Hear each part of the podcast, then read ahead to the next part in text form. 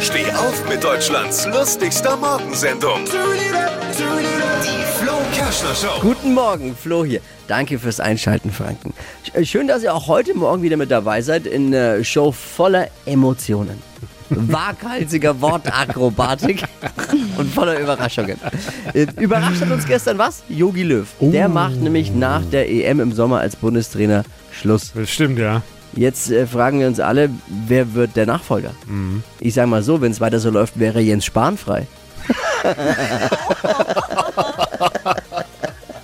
Großes Problem an Yogis Nachfolger ist, Aha. dass ja wirklich, es gibt ja eigentlich Millionen potenzieller Bundestrainer in Deutschland. Problem ist, die Ja. sind momentan alle jobmäßig Virologen. Da ist, naja, ist doch so. Das war, was man früher bei, der- bei, bei, bei der, beim DFB war, bei unserer Nationalmannschaft. Da war jeder hat mitgequatscht als Bundestrainer. Jeder, jetzt quatscht jeder als Virologe mit. Man hat keine Zeit mehr, um sich dem DFB zu widmen. Ja, absolut. Das ist doch so.